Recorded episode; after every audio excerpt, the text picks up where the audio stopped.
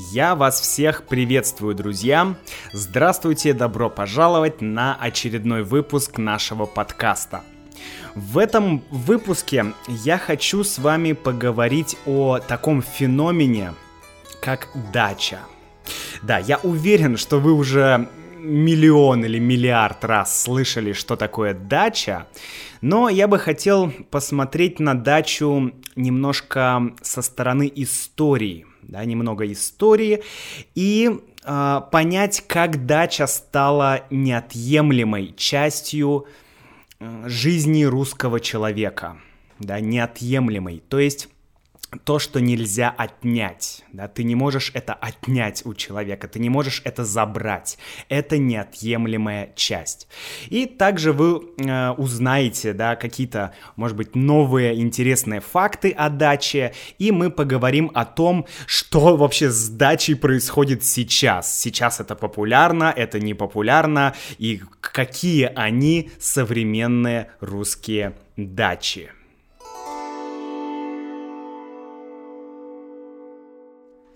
История дач началась довольно давно, да.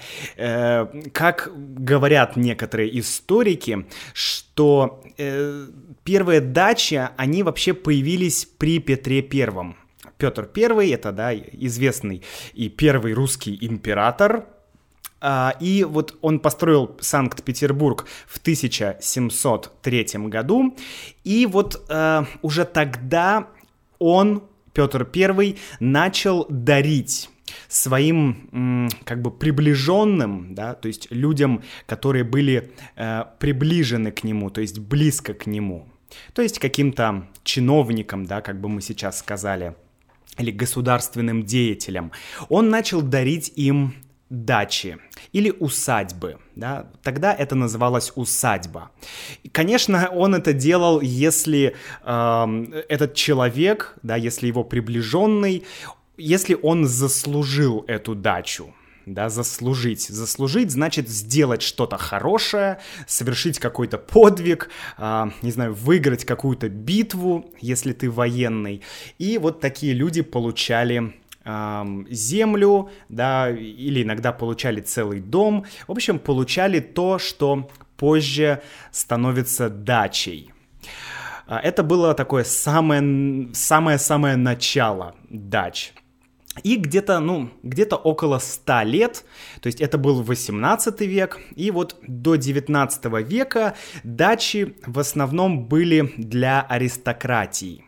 Аристократ — это такой аристократ или дворянин, это, ну, богатый, важный какой-то человек, да, либо какой-то крупный торговец, либо какой-то генерал, да, то есть это не простой человек, не крестьянин. Вот, а, и, соответственно, уже вот в середине 19 века, да, в середине 19 века дачи начинают быть таким массовым, массовым социальным явлением. Да? То есть начинается процесс масштабирования, масштаб увеличивается, дач становится больше, и уже большее количество людей могут позволить себе дачи. В начале 20 века Uh, еще до революции, дачи уже были достаточно популярны.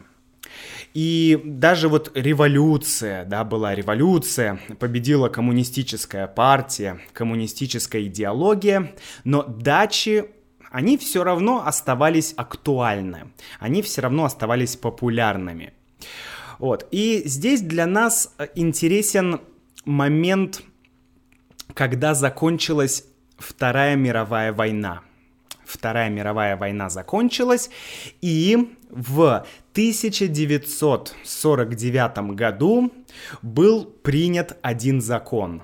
Ну, тогда он назывался постановление. Да, постановление. Постановление это что-то типа закона. Да? То есть коммунистическая партия э, постановляет бла-бла-бла-бла-бла. Да? То есть какой-то был закон. И это был как раз закон, который так можно сказать, узаконил дачи. То есть дача формально появилась в, ну, не Конституции, да, тогда не было Конституции, но она появилась, так скажем, э, официально.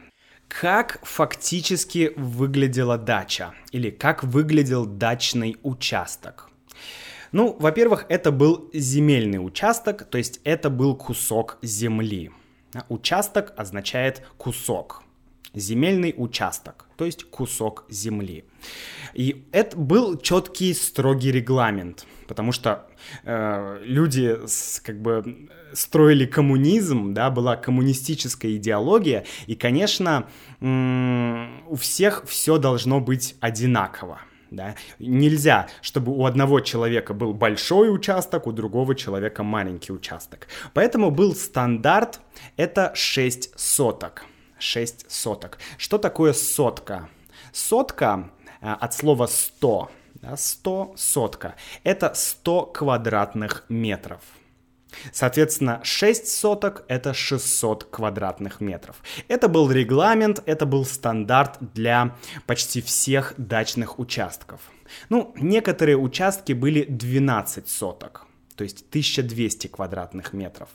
Вот. Но в основном э, были участки по 6 соток. И эти дачи, они были иногда за городом, но иногда они были даже в городе. Например, в, если мы возьмем Москву. В Москве иногда дачи были прямо внутри города. Потому что э, то есть дача это было не обязательно вне города. Москва, она в то время, она была большим, огромным городом, но она не была полностью вся застроена да, то есть она не была э, полностью вся э, как бы в домах, да, застроить означает взять какой-то участок земли и полностью, полностью, полностью его весь застроить, то есть больше на нем нет места, да.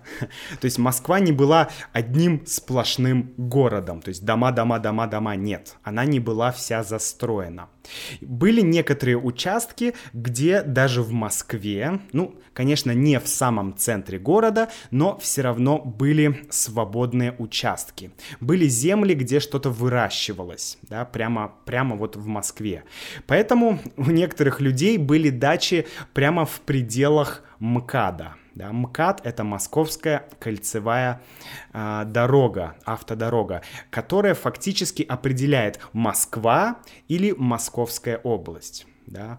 Э, если внутри МКАДа, внутри кольца это город, если за МКАДом, то это уже не Москва, это Московская область. Ну, сейчас, правда, немножко все по-другому. Москва растет, Москва выходит за пределы МКАДа.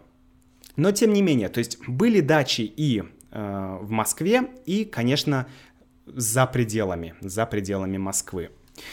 Интересно, что во время правления Никиты Сергеевича Хрущева Хрущев это тот человек, который был во главе партии после Сталина. Да? Сталин умер, и следующим э, генеральным секретарем коммунистической партии был Никита Сергеевич Хрущев. И, как вы знаете, это время, когда был Хрущев у власти, это была оттепель. Мы называем это оттепель. То есть, когда началось потепление, то есть стало немножко лучше, стало немножко легче, да, стало немножко теплее. Не было так холодно в плане строгих таких, да, вот сталинских каких-то законов, сталинского режима. Нет, стало мягче, стало теплее. Вот это хрущевская оттепель.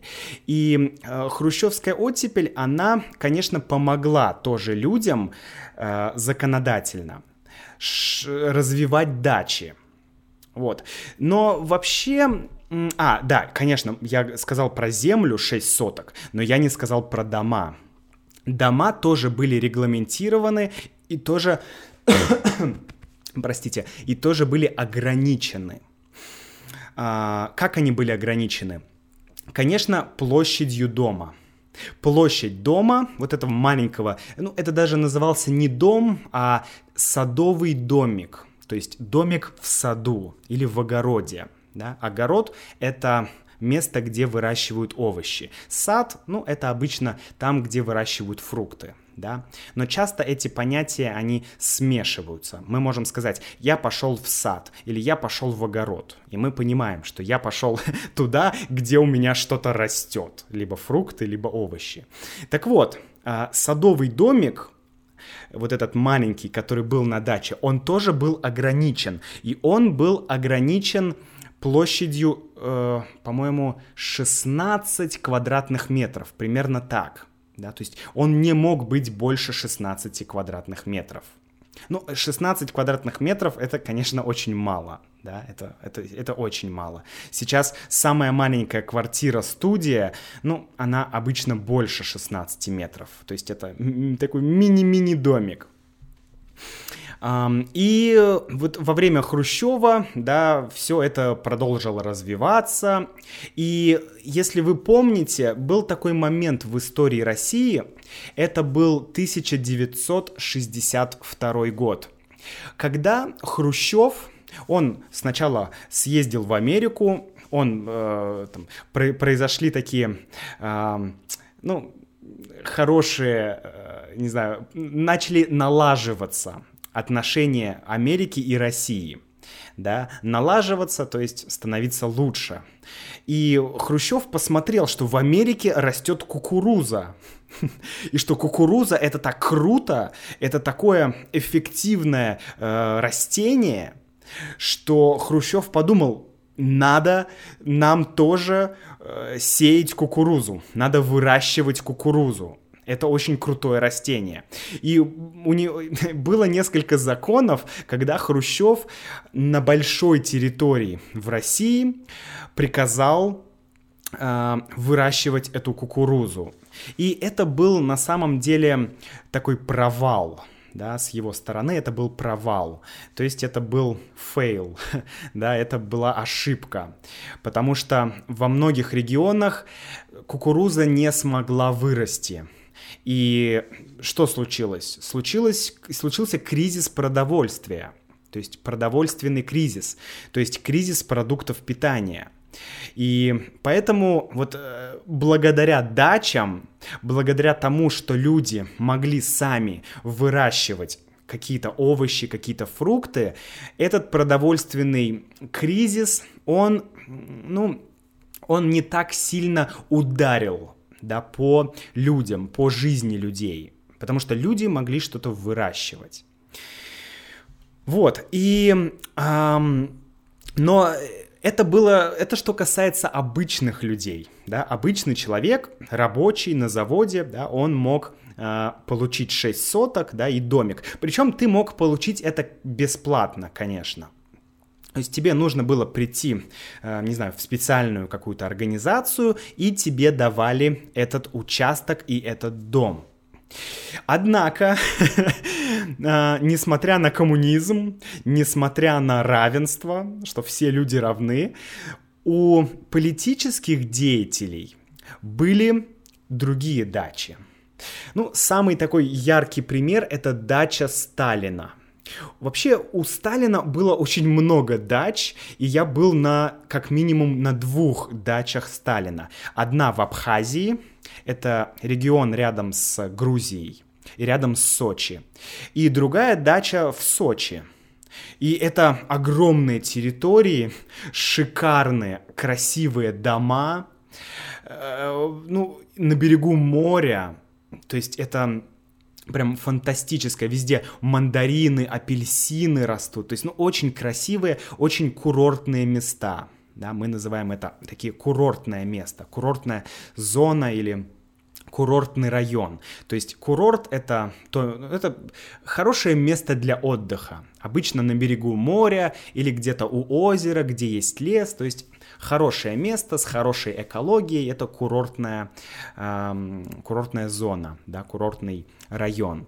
Вот дачи Сталина были в курортных районах. И не только Сталин, на самом деле очень много каких-то, э, опять же, известных писателей, известных политиков, то есть таких... М- ну, опять же, да, аристократия. Опять же, хоть аристократии не было в Советском Союзе официально, но вот люди, которые занимали высокие должности, так, профессора, например, какие-то в университетах, да, э, у них были э, другие дачи. То есть был закон, да, что если ты политический деятель, если ты занимаешься там политикой, если ты работаешь в партии, то тебе дают дачу.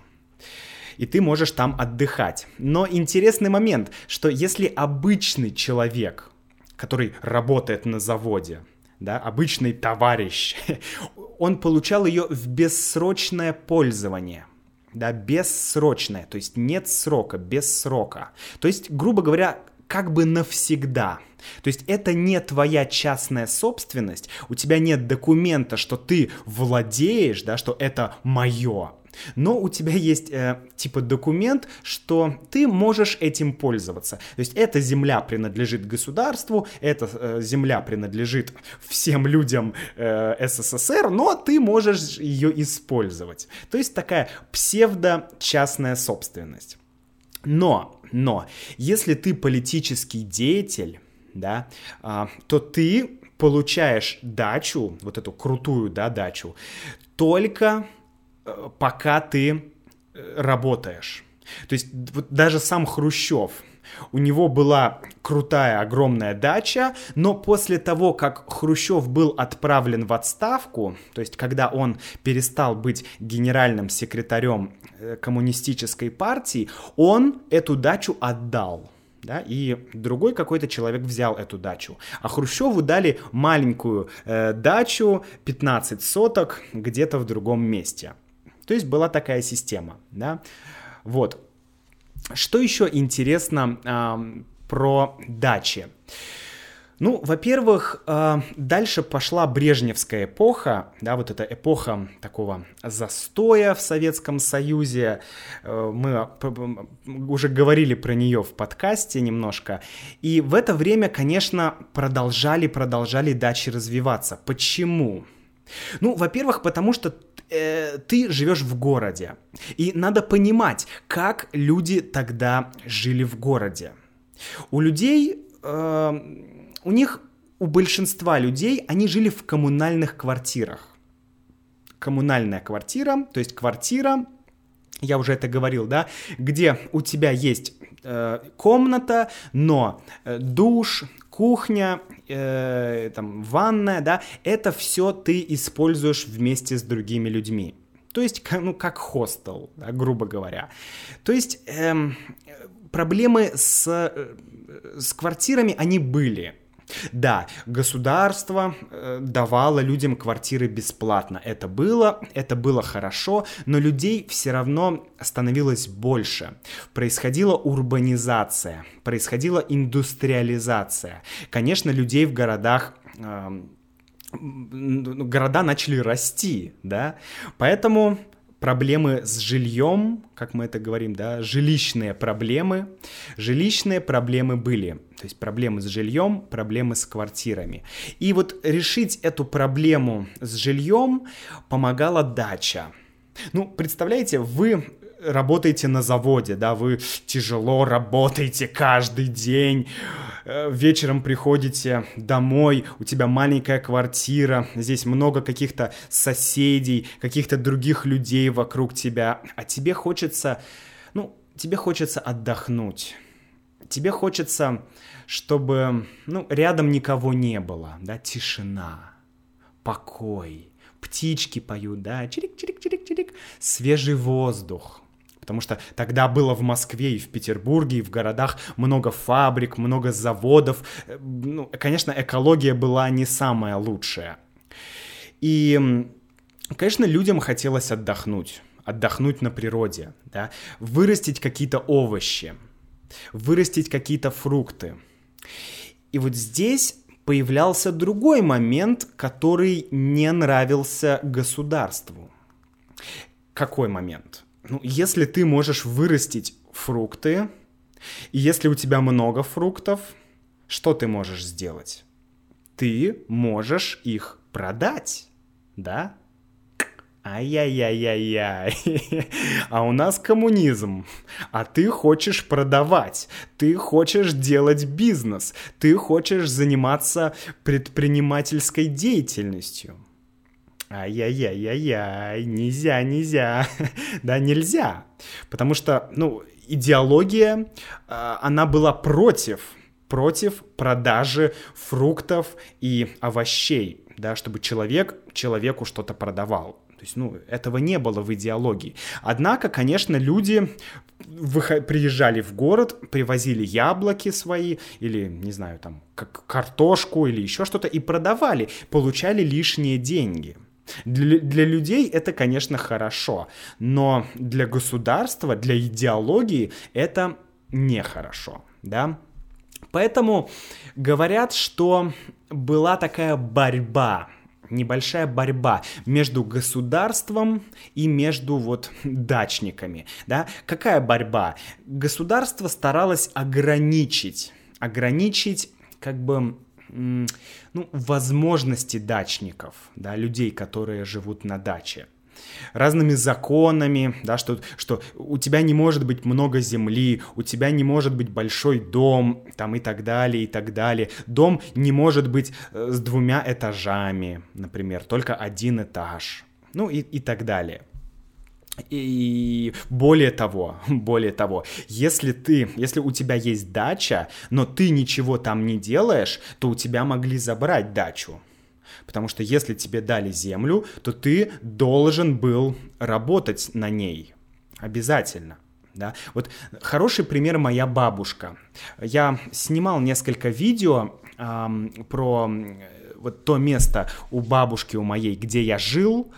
Э, и это, это далеко от Питера, где-то почти полторы тысячи километров от Питера, маленький-маленький город, и вот у бабушки там был дачный участок, вернее, даже такой, ну, ну, да, давайте скажем так, просто дачный участок. Маленький участок, где дедушка построил домик маленький, и бабушка там что-то выращивала. И даже в то время, когда Советский Союз рухнул, когда наступили 90-е, да, 90-е годы, то у бабушки, она, она все равно, она не могла э, как бы жить без дачи, да, без этого сада, без этого куска земли. И она уже привыкла постоянно заниматься им, что-то делать, что-то выращивать, ухаживать за э, там, растениями, за деревьями. И это уже было для нее как, не знаю, как сейчас для нас мобильный телефон, да. Это была уже, ну, как зависимость, да, в какой-то мере. То есть вот это как бы дачная дачная психология, она очень сильно укрепилась. Более того, даже моя мама, она, когда приезжает к бабушке, она каждый год приезжает к бабушке, и каждый год она э, идет в сад, ну или вот на, на этот дачный участок, она э, что собирает там ягоды, ухаживает за растениями, и потом из этих ягод она делает варенье. Да, какое-то вкусное варенье там, или джем, да, ну мы, конечно, говорим варенье. Джем это такое новое, модное слово. А, и я помню, что мои дяди, мои тети, мои родственники, они все всегда ездили на дачу. И я помню, что мы тоже к ним ездили на дачу. Это такой культурный аспект, что... Например, выходные, и мама мне говорила, о, Максим, поехали на, там, на дачу к, к, твоей, к, к, к твоей тете. Я говорю, о, отлично, мам, поехали. И семья моей тети и наша семья, мы все собирались и ехали на дачу. Вот там, ну, обычно это было лето, у них были там какие-то свои, огур... свои овощи, да, а, какие-то огурцы, помидоры, зелень, да, там укроп, петрушка, это все они выращивали. А, обычно взрослые покупали мясо, делали шашлык, и вот эти все фрукты, овощи, мы все это ели. Было, конечно, вкусно, здорово. А, кто-то играл на гитаре, пели песни. Ну, то есть вот такое приятное семейное времяпровождение. И вот что касательно вот еще Советского Союза, что получается, что дачи это была такая отдушина у людей. Отдушина. Что такое отдушина? Отдушина очень хорошее слово. Оно означает, что если ты очень тяжело работаешь, да, ты устаешь, то тебе хочется как-то отдохнуть, тебе хочется сменить обстановку, тебе хочется чего-то другого да, и вот ты говоришь, о, дача — это моя отдушина, то есть это, то есть у меня, я тяжело работаю, моя жизнь тяжелая, но вот это место, это дача, для меня это отдушина, там я могу что-то вырастить, там я могу, не знаю, поесть шашлыки, там я могу сходить в баню, то есть это для меня а, место, где мне нравится. Можно сказать по-другому. Можно сказать, например, что я очень люблю китайскую еду, но я живу в России, и э, я не могу есть китайскую еду каждый день. Но у меня есть одна отдушина. Это мой любимый китайский ресторан да, мой, мой любимый китайский ресторан — это моя отдушина, да, это место, где я получаю то, чего мне не хватает. Мне не хватает китайской еды в России, поэтому у меня есть любимый ресторан, это моя отдушина, да, то есть это слово можно использовать в разных вариациях. Хорошо. Что еще мы можем сказать? Давайте поговорим про про заготовки еще я хотел сказать, да, что моя мама постоянно делает заготовки, и бабушка постоянно делает заготовки. И вообще многие люди вот из того поколения моей мамы, да, моя мама, моя тетя, мои дяди, вот те люди, они постоянно, у них привычка, да, у них привычка постоянно делать домашние заготовки. То есть ты что-то вырастил на даче, ты вырастил помидоры, да, и Потом ты собрал урожай, ты кушаешь эти помидоры, все хорошо, но у тебя помидоров очень много, поэтому ты делаешь домашние заготовки. То есть ты консервируешь помидоры, да, или огурцы, или что-то еще. То есть варе... из ягод мы делаем варенье, а из, э, из фруктов тоже мы делаем варенье. Например, яблочное варенье или варенье из сливы, а э, из, из э, овощей мы делаем консервы. То есть обычно что? Как, как такой стандартный рецепт э, огурцов, соленых огурцов. Что? Это банка, да, туда ты кладешь огурцы, наливаешь воду, кладешь соль и кладешь какие-то такие специи, например, укроп, да, зеленый укроп, или, например, разные листья, разные травы чтобы придать такой специфический вкус огурцам и чтобы они хранились. И ты это все, значит, в банке, э, значит, закрываешь банку, да, и ставишь в холодильник, и можешь потом это есть. Это, конечно, вкусно, это здорово, и это еще один момент, как люди могли разнообразить э, то, что они едят. Потому что, ну, большого разнообразия в Советском Союзе не было, да, ты не мог пойти в китайский ресторан, в итальянский ресторан, во французский ресторан, ты, э, но ты мог что-то приготовить сам, да, и зимой, когда ты сидишь в квартире, ты открываешь эту банку с огурцами и м-м, хрустящие, вкусные, соленые огурцы. Ты можешь их есть. Ну, конечно, это, это прикольно, это, это здорово. Я могу понять, почему людям нравилась дача. Что сейчас происходит с дачами в 21 веке? Ну, во-первых, во-первых, когда 90-е закончились, наступили 2000-е, да, и в начале 2000-х, там, 2002, 2003, 2004, 2005, в России был такой экономический подъем, да, и вообще и, идеология уже была другая, да, то есть в стране потихонечку эм, становилось лучше на самом деле, да, потому что вначале Путин, он действительно сделал очень много крутых вещей для России, то есть жить становилось лучше по всем параметрам, да, и экономически, и в социальном плане, а, чем в 90-е, да, и в этот момент произошла такая штука, что многие люди, они, особенно молодые люди, они смотрели на родителей, которые каждые выходные ездят на дачу, там что-то делают, да, хорошая погода, о, поехали на дачу,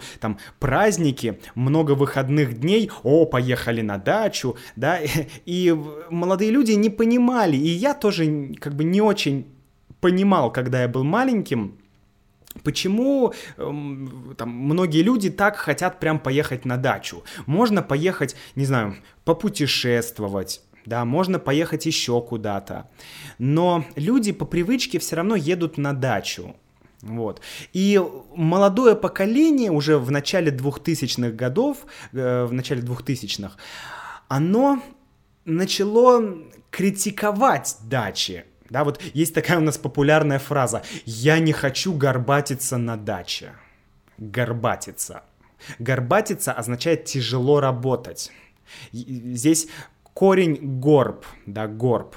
Горб это это когда твоя спина кривая. Ну, помните, был горбун из Нотр-Дама, да, собор Парижской, Парижской Богоматери. Вот там был такой персонаж э, Квазимода, горбун из Нотр-Дама. У него был, был горб на спине.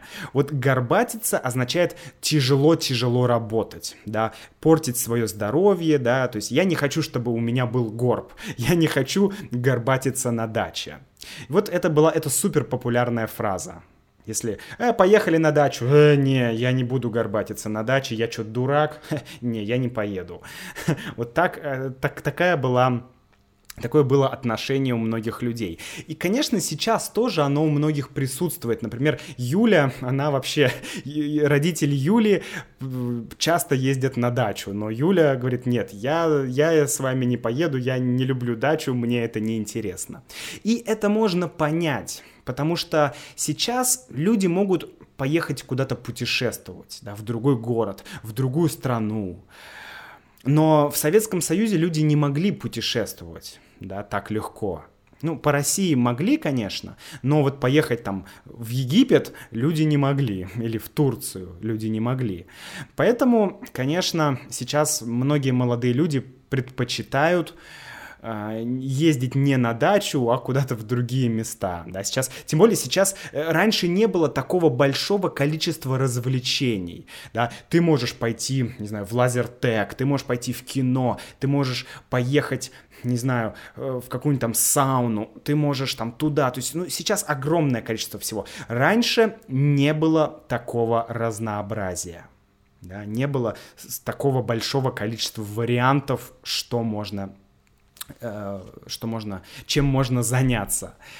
Вот. Но, но, но, все равно, даже среди молодых людей, даже вот я, э, я не очень, мне нравится идея дачи, да, вот как, э, как сама по себе идея дачи, э, но мне нравится э, идея жить за городом, да, или просто ездить за город. Вот я в Ленинградской области, я живу вне города, я живу в маленьком, да, доме тоже. Тоже как на даче, типа как на даче. Вот, но у меня дом, я могу там жить э, всегда, да, в нем есть отопление, в нем есть печка. Часто в домах вот если это была дача, у людей там не было печки, они не могли там жить зимой. Это тоже особенность дачи. Ты не можешь там жить зимой. Вот. Но сейчас, конечно, если у тебя есть дача, то ты там есть печка, там есть котел, система отопления, там все, все хорошо. Вот. Поэтому многие люди все равно предпочитают э, предпочитают ездить на дачу, и для них это важно. Потому что вот это, э, ну, смена обстановки, да, тут город, а тут все-таки природа там лес, грибы, ягоды, то есть все равно это часть культуры, и я думаю, что вряд ли это будет как-то забыто вся вот эта дачная культура. Она, наверное, будет меняться, и она уже меняется, но я не думаю, что она будет, что она исчезнет совсем.